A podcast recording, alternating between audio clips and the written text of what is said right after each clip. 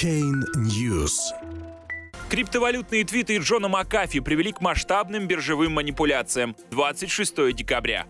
Ежедневные рекомендации IT-специалиста Джона Макафи по криптовалютам вызывают резкий рост их курсов. Одни пользователи обвиняют Макафи в манипуляциях, другие создают биржевых ботов для быстрого реагирования на его твиты. Создатель популярного антивирусного ПО Джон Макафи ежедневно рекламирует в своем твиттере по одной криптовалюте, которая, по его словам, изменит мир. Начиная с завтрашнего дня, я буду каждый день рассказывать об уникальных альткоинах. Большинство из двух тысяч монет — это мусор и скам. Я прочел каждую white paper. Лишь с несколькими из тех, о которых я буду рассказывать, я связан. В остальные у меня нет вложений. Эти монеты изменят мир, а вы можете поддержать их на этом пути написал Макафи 20 декабря.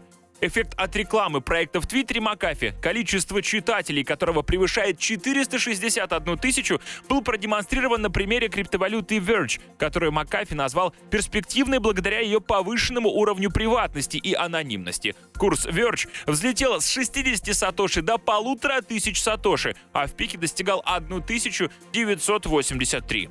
После 20 декабря Макафи успел посоветовать читателям обратить внимание на такие криптовалюты, как Electroneum, Digibyte, ReddCoin и Humaniq. Их курсы в первые минуты после твитов Макафи возрастали в несколько раз.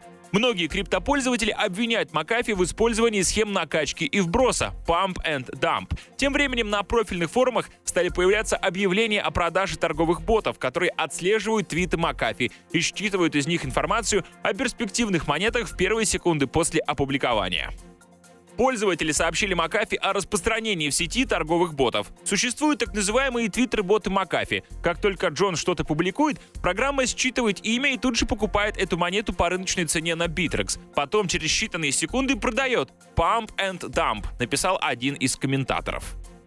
Макафи пообещал разобраться с проблемой и попытаться обойти ботов. Я работаю над тем, чтобы обмануть этих ботов. Это нечестная техника, которая не позволяет обычным людям участвовать в покупке перспективных монет.